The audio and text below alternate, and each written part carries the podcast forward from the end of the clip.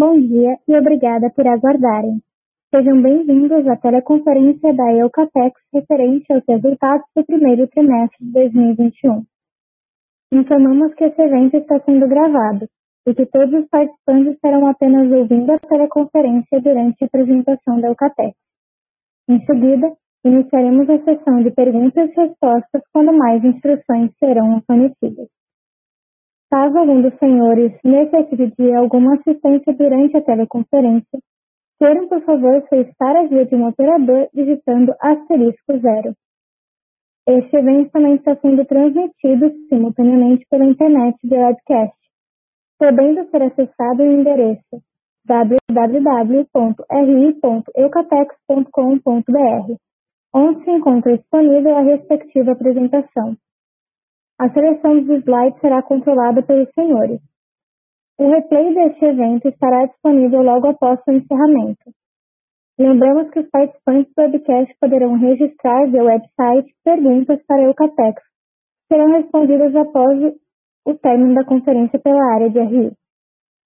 Antes de prosseguir, gostaríamos de esclarecer que eventuais declarações que possam ser feitas durante esta teleconferência relativas às perspectivas de negócios da Eucatex, projeções, metas operacionais e financeiras, constituem-se em crenças e premissas da administração da companhia, bem como informações atualmente disponíveis para a Eucatex. Considerações futuras não são garantia de desempenho e envolvem riscos, incertezas e premissas, pois se referem a eventos futuros e, portanto, dependem de circunstâncias que podem ou não ocorrer. Investidores e analistas devem compreender condições gerais, condições setor e outros fatores operacionais podem afetar os resultados futuros da Eucatex e podem conduzir a resultados que diferem materialmente daqueles expressos em tais considerações futuras. Gostaria agora de passar a palavra ao Sr. José Antônio Goulart Carvalho, diretor vice-presidente executivo de Relações com Investidores, que iniciará a apresentação. Por favor, senhor José Antônio, pode prosseguir. É, bom dia a todos. Obrigado por estar nos acompanhando nessa manhã, onde vamos apresentar os resultados da Eucatex relativos ao primeiro trimestre de 2021. É, foi mais um trimestre bastante positivo para a companhia. Nós crescemos em faturamento, ah, crescemos também em lucratividade de forma bastante expressiva, mesmo considerando a forte pressão de custos que a companhia vem sofrendo já desde meados do ano passado.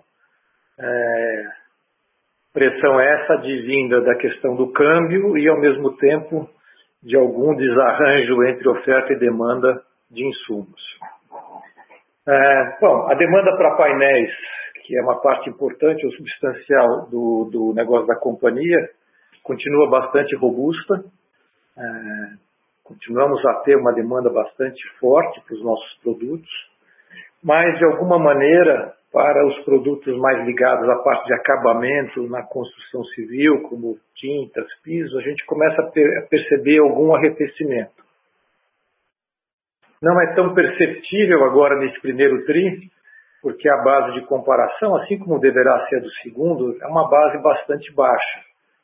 A gente tem que lembrar que já em março do ano passado, os primeiros efeitos bem desastrosos do início da pandemia se fizeram presentes. Então, uma base de comparação, uma base relativamente baixa, tal forma que mesmo para esses produtos, o crescimento em termos de volume e de faturamento é, é bastante expressivo. Como prognóstico para o ano, é, acho que de forma geral, a gente vai depender muito, como se, como se tem dito, é, da questão da, da, velocidade da vacinação, da abrangência dessa, dessa vacinação, claro, sempre considerando que, enfim, cada dia é uma surpresa, mas sempre considerando aspectos também políticos e principalmente a questão fiscal aqui no Brasil. É, mas eu acho que essencialmente o desempenho da economia vai mesmo depender do processo de vacinação. A gente tem, como, vem, como já há algum tempo vem acontecendo, elementos que são favoráveis, principalmente ou notadamente a questão da taxa de juros, mesmo com as correções recentes e prognósticos de novas correções, essa ainda está historicamente em níveis bastante baixos. o que favorece alguns setores que são dependentes de financiamento, e um desses setores é a construção civil. Então, hoje, há um número muito maior de oportunidades que, por conta da baixa taxa de juros e de, de prazos de financiamento longos, cabem em muito mais bolsos. Então, está dinamizando esse setor. É, no setor externo, é, também nós devemos ter, por assim dizer, uma ajuda. Os Estados Unidos está em franca recuperação, um prognóstico de recuperação muito forte, é, não só pelo sucesso que tem sido o processo de vacinação lá, como também pela quantidade muito expressiva de dinheiro, de dólares que estão sendo despejados na economia. Então, é, há um prognóstico de crescimento muito forte dos Estados Unidos. Ontem, ah, se dizer assim, o, mundo tomou um, um susto com relação, esse é um sinal amarelo, né, com relação à, à inflação americana, que veio muito acima do que era esperado. Ah, isso pode ser algo que venha a desarranjar um pouco desse prognóstico otimista. Por outro lado, há uma corrente que entende que isso está muito mais ligado, é, é pontual, essa questão de inflação, muito mais ligado a um, a um desarranjo inicial entre oferta e demanda de produto. A China também tem um prognóstico de crescimento forte, tal forma que essas duas economias, as duas principais economias do mundo, com um prognóstico de crescimento expressivo, devem ajudar, devem puxar a economia mundial e assim como os preços de commodities, que acaba sendo positivo para o nosso país. Então, dessas considerações, acho que dá para a gente traçar aí um, um prognóstico relativamente otimista ah, para o restante desse ano. Bom, vamos começar a nossa apresentação. A gente tem aqui um slide é, que dá informações, o slide acho que é número 2, que dá informações do, de o que está acontecendo em termos de Covid aqui na, na Eucatex. Ah, nós continuamos com todas as medidas eh, de proteção e preventivas de caráter informativo, eh, de conscientização, de, de prover elementos para que as pessoas efetivamente possam se cuidar, como álcool em gel, é, máscaras, etc., distanciamento social, quer dizer, continuamos com todas as medidas é, fortemente implementadas, mas a verdade é que esse primeiro trimestre nós tivemos um pico uh, de casos. Enfim, não foi, isso não é diferente do que aconteceu no Brasil, acho que foram uh, principalmente as festas de final de ano uh, que trouxeram essa, essa segunda onda, vamos falar, para o nosso país, e no nosso caso não foi diferente, a gente teve aí um pico nesse primeiro é, trimestre. É, muito desses casos se concentram no interior do estado de São Paulo, onde a gente tem as nossas fábricas, notadamente na cidade de Botucatu. Nós tivemos aí muitos casos na cidade de Botucatu, é, onde nós temos duas importantes plantas, né, a planta de MDT e a planta de fibra. Mas, enfim, seja em qual for a cidade, o número de casos registrados na Eucatex proporcionalmente é, é muito menor do que aquele registrado é, na, nessas cidades. E há um fato interessante com relação a Botucatu, digamos assim, uma certa sorte é, da nossa parte, que Botucatu está nesse programa de vacinação maciça, é, dessa, dessa experiência de fazer uma imunização em massa na cidade para avaliar o, o, a questão da, da, da vacina. Então, é, é, tem um prognóstico positivo, principalmente para essa cidade de Botucatu, onde se concentrou uma grande dificuldade e um grande número de casos da empresa. Seguindo adiante, é, eu, tô, eu acho que minha numeração está um pouco errada, porque eu não estou com alguns separados, mas acho que nós vamos para o número 4. Né? Certo, aqui. Bom, como sempre, a gente traz informações aqui, primeiro da indústria de material de construção, com esse índice da Abramat. Eu, eu, eu procurei aqui o, o do primeiro TRI do ano passado, acabei não localizando, mas localizei aqui o do, o do primeiro semestre do ano passado. Então, de fato, foi um período bastante difícil para o setor. É, a Bramate aqui, no primeiro semestre de 20, estava indicando uma queda de 14%. Depois essa queda veio se suavizando até fechar, que agora sim já aparece aqui no gráfico, com menos 0,3% para o ano de 2020, quer dizer, houve uma franca recuperação. Nesse primeiro TRI, novamente, como a gente tem aí um, um, ritmo diferenciado, mas principalmente uma base relativamente baixa, há um crescimento muito expressivo em relação a, a, a, enfim, ao, ao, ao ano anterior, né? Você tem 15,6%, mas a gente percebe que há um, como a gente mencionou, há uma certa perda de vigor, apesar de um, de um número, de um número ser ainda positivo e fechar positivo no ano, o prognóstico é de alguma perda de velocidade, é, fechando o ano em 4%. Então, uh, agora vamos para o slide de número 5. Aqui, aqui vamos falar do setor de painéis de madeira, uh, que é um, enfim, um segmento muito importante para a companhia. Continua com uma demanda bastante forte, se a gente olhar essa coluna do lado direito, com, ali o topo dela, esse percentual é a ociosidade uh, com que estão trabalhando as, as plantas. Se comparado imediatamente do lado esquerdo ao ano passado, a gente percebe aí uma. Saímos de uma ociosidade de 32%, que era mais ou menos até de certa forma histórica, é, e fomos para 17%, quer dizer, uma melhoria significativa de demanda. O ano passado, eu tomei nota aqui, nós estávamos com 14% de ociosidade, ainda mais baixo que esses 17%. Parte desses 17 agora é fruto de algumas paradas que é, foram noticiadas pelos concorrentes paradas essas ligadas à questão de manutenção das linhas. Mas, de qualquer jeito, é um crescimento ainda muito expressivo, puxado, se a gente olhar na tabela do lado direito, puxado principalmente pelo mercado interno. É, e, como eu disse, o cenário para esses produtos, é, que já é possível vislumbrar para esse próximo trimestre, ainda é um cenário de demanda bastante robusta, tanto internamente quanto externamente. É, Vamos então agora para o slide 6. Aqui nós temos informações é, acerca da nossa receita. É, tivemos um crescimento bastante expressivo da receita, é, 43,5%. É, do que eu me lembro aqui, da história que eu tenho aqui da empresa, sem que a gente tenha nenhum evento anormal, né? por exemplo, entrada em operação de alguma nova linha, alguma coisa desse gênero, é, sem dúvida, o maior crescimento percentual que a companhia já experimentou. Então, foi muito expressivo esse, esse crescimento em relação ao ano passado. Quer dizer, 370 milhões para praticamente 530 milhões de reais no trimestre. Aqui a gente tem a, distribuição dessa receita por produto e por segmento.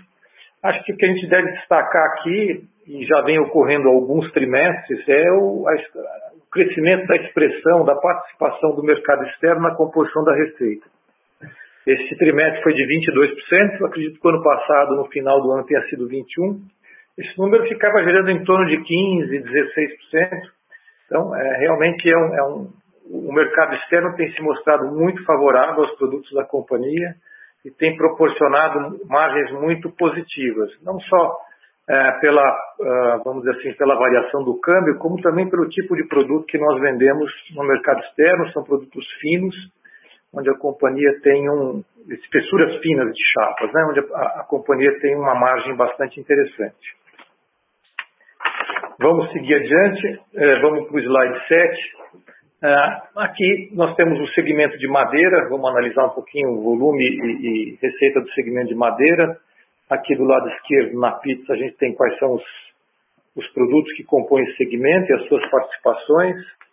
É, um destaque aí para o segmento de pisos, que tem aumentado a sua participação aí na pizza dos produtos é, do segmento de madeira. Olhando para o lado direito, a gente é, repete aqui aquele crescimento do mercado de 21,7% e a gente vê que o crescimento da Eucatex foi bem mais discreto foi, foi de 3,9%, ou praticamente 4%. Normalmente, as linhas da empresa, como a gente já disse por diversas vezes aqui nessas, nessas ocasiões, é, perdão, a gente normalmente trabalha com índices próximos da nossa capacidade instalada. Então, ao contrário do mercado, que vinha com uma ociosidade bastante grande, a gente viu no slide anterior, ou no, no anterior ao interior, de 32%, nós não tínhamos tanto espaço para crescimento. O que, o que nós conseguimos, e normalmente esse é o desafio da companhia, é melhorar o mix de produto, é, é, usar essas prensas para produzir produtos de maior valor agregado, melhorar preço, etc. Isso, isso em, em, larga escala nós conseguimos, mas em termos de volume, nosso crescimento foi bem menos específico do mercado. E eu digo isso porque quando a gente compara o crescimento do volume de 3,9% é, com o crescimento da receita, é, de 40%, nós percebemos é, uma grande correção, uma grande é, correção de preços e, atrelada a isso também a melhoria de mix que ocorreu nesse segmento. Vamos agora para o segmento de tintas, no slide 8. Ah, perdão, antes do segmento de tintas, no slide 8, nós temos aqui informações da utilização da capacidade instalada. Foi um bom trimestre para, olhando os gráficos da parte de cima do slide, foi um bom trimestre para o segmento, ou para a unidade de chapa de fibra, com 80% de utilização.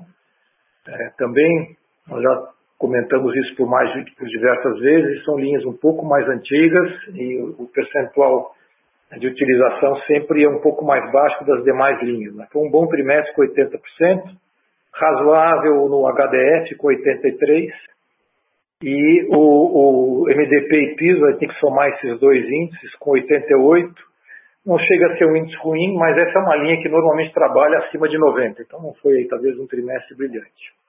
Agora, em maio, até como informação, essa linha de MDP deve parar por alguns dias para uma manutenção programada uh, expressiva. Aqui embaixo, informações de custos, uh, não tem nenhuma novidade ou algo para comentar, é muito mais informativo. Agora sim, passamos para o segmento da, da madeira, perdão, da tintas, uh, no slide 9.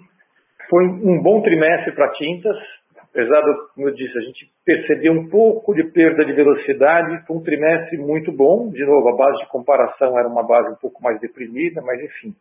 Do lado direito, é, nós podemos ver que a Eucatec cresceu um pouco mais que 37% em termos de volume, e o mercado também foi muito bem, cresceu praticamente 30%. Agora, olhando para o lado esquerdo na tabela, na, na receita líquida, também um pouco de, com um pouco menos de expressão, mas também importante um crescimento de preços, uma recuperação de preços, já que o volume varia 37 e os preços 53. Essa correção foi bastante é, importante para que se buscasse a manutenção da lucratividade da atividade, porque o incremento de custos no segmento de tintas foi muito forte. É, aqui, quando o produto, quando o insumo eventualmente não é importado, muitos deles são, são produzidos aqui mesmo, mas eles têm uma dolarização muito forte. Então, aqui a gente sofreu uma pressão de custos muito importante, de tal forma que essa recuperação de preço foi fundamental para que se mantivesse a lucratividade do segmento.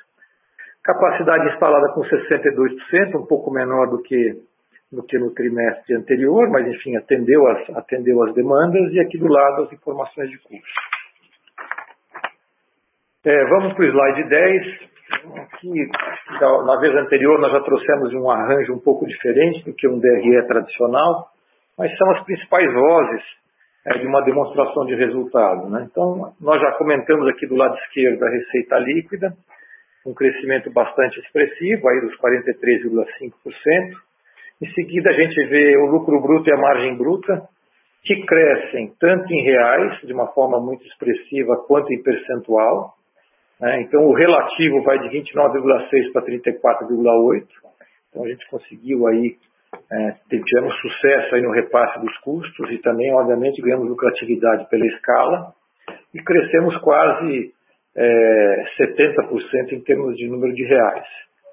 Já as despesas com vendas e administrativas, elas têm um crescimento nominal, de certa forma é natural, principalmente as, as despesas com vendas, que aí nós temos uma parte delas que são variáveis, né, as despesas com frete, comissões, então essas sobem com o faturamento, então as despesas cresceram nominalmente, mas a expressão delas vis-à-vis -vis a receita cai, cai de 18,4 para 16,1. É, ali, agora, o EBITDA é uma consequência, enfim, dessas, dessas, desses itens que eu mencionei, o EBITDA tem um crescimento também igualmente importante, quase 90% em termos de número de reais, e vai de uma margem de 18,2% para 23,9%. E o lucro líquido uh, recorrente, uh, o ano passado, ele, ele enfim, até uh, nós registramos um prejuízo, quer dizer, não, não houve prejuízo o ano passado na publicação, porque nós tínhamos um ganho importante aí da, da exclusão de ICMS na base do PiscoFins que nós reconhecemos. Mas o recorrente acabou sendo negativo no primeiro tri do ano passado. E esse ano foi um, um número muito expressivo no recorrente, de 56,4 milhões, um crescimento de quase 600%. É, vamos para o slide 11. Aqui o endividamento. Bom, começando aqui com uma linha no meio aqui das disponibilidades, essas se mantiveram relativamente estáveis, caiu um pouquinho, mas em torno de 75 milhões. A dívida líquida logo abaixo, ela tem um pequeno crescimento em relação ao final do ano, mas é, aqui eu não tenho esses dados, mas enfim, é, é muito, houve uma variação é, do câmbio bastante expressiva entre o final de 2020, que o câmbio fechou em torno de 5,20, e o final de março, que o câmbio fechou em torno de 5,70. Então, essa variação cambial foi muito expressiva. E como a gente pode ver no gráfico de pizza à direita, nós temos uma participação importante de moeda estrangeira. Então, isso teve um impacto, obviamente, na variação da dívida, mas de alguma maneira é, a gente pode dizer até que em dólar, não fiz essa conta, mas com certeza em dólar essa dívida está bastante menor do que estava no final do ano passado. Importante também a gente olhar o comparativo da dívida líquida contra o EBITDA recorrente, ela já vem caindo, ela caiu de final de 19 de 1,5, foi para 1,2 e agora está em 1 para 1, né? relação entre, entre o endividamento e o EBITDA recorrente.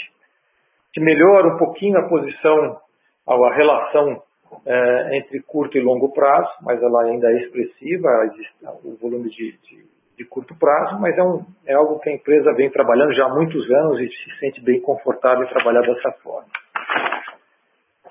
Vamos para o 12, para a parte de investimentos. Esse ano o nosso programa, o ano passado, é, o nosso programa foi em torno de 155 milhões, um pouquinho menos talvez. O programa desse ano é de 175, 176 é, portanto, maior que o programa do ano passado. Uma das principais diferenças é a questão do plantio, a gente vai ver no slide seguinte. É, nós estamos com um programa de plantio mais, bem mais expressivo do que estávamos no ano passado, justamente para poder fazer frente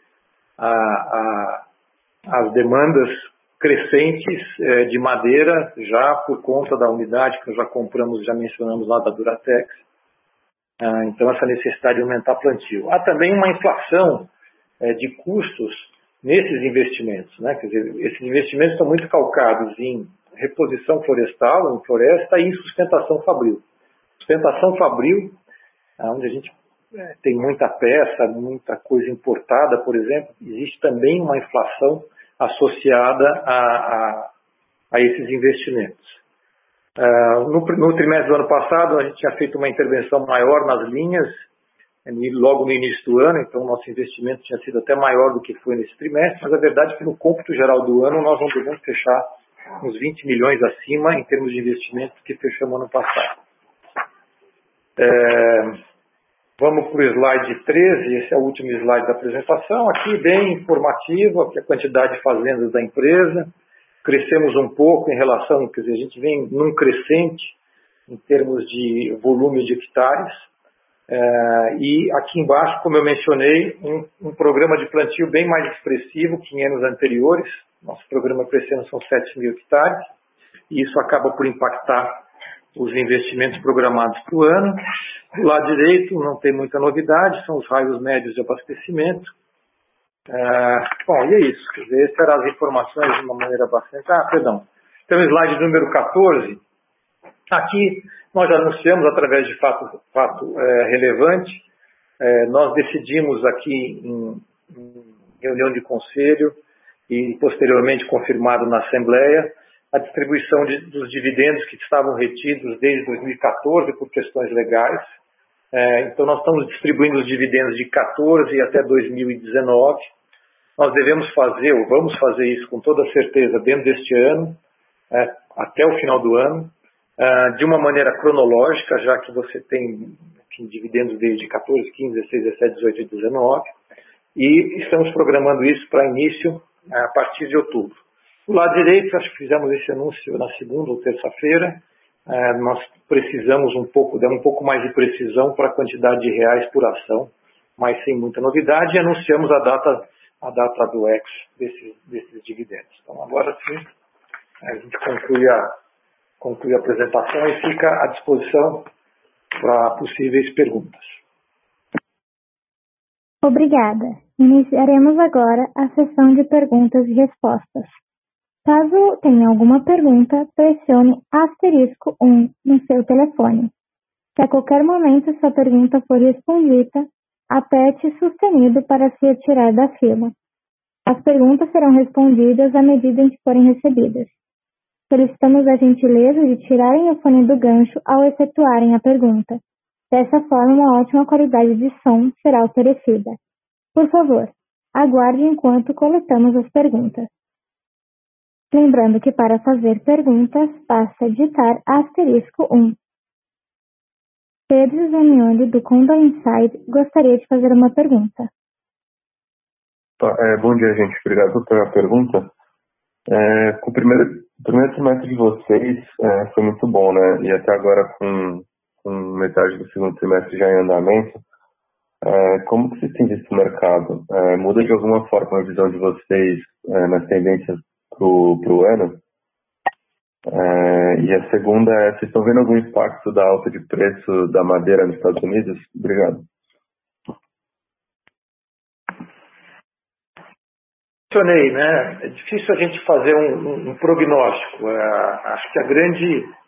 Porque é uma verdade, o nosso setor, ele foi, se é que pode usar esse termo, beneficiado pela questão é, desses novos hábitos que foram criados na, na, na, pandemia. Essa questão do home office, esse olhar para a residência, esses gastos menores em viagens, restaurantes e roupas que, se, que acabaram por se canalizar ou se direcionar para reformas e, e, e, e para, os, para parte dos produtos que a empresa vende. Além do que eu mencionei da questão dos juros, que também dinamizou o setor de construção civil. Mas a verdade é que existem muitos segmentos e segmentos bem importantes que são extremamente desorganizados, que não podem ser é, que a gente não pode esquecer, por assim dizer, da importância que esses segmentos têm para a economia. Então, é difícil fazer um prognóstico. Para mim, de fato, o, o, esse ano, a, é claro, a gente já está na metade do, do, segundo tri, mas assim, de uma forma geral, olhando para o ano, para mim é a questão da vacinação.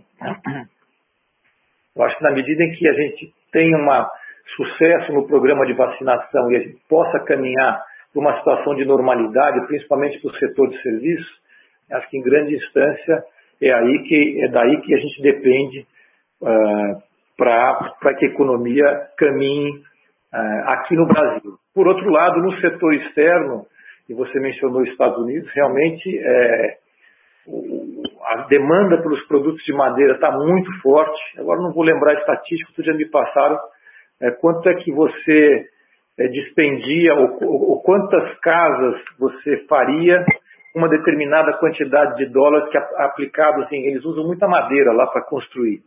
E, e, e, se percebia um, um, um, aumento significativo do preço dos produtos ligados à madeira. Então, a demanda externa está forte e os preços estão bastante positivos. Então, acho que do fronte externo a gente vai ter aí, me parece, um céu de brigadeiro. Internamente, eu acho que tem algumas dúvidas grandes e estão muito, muitas delas atreladas à vacina. Obrigado. Tá certo, obrigado.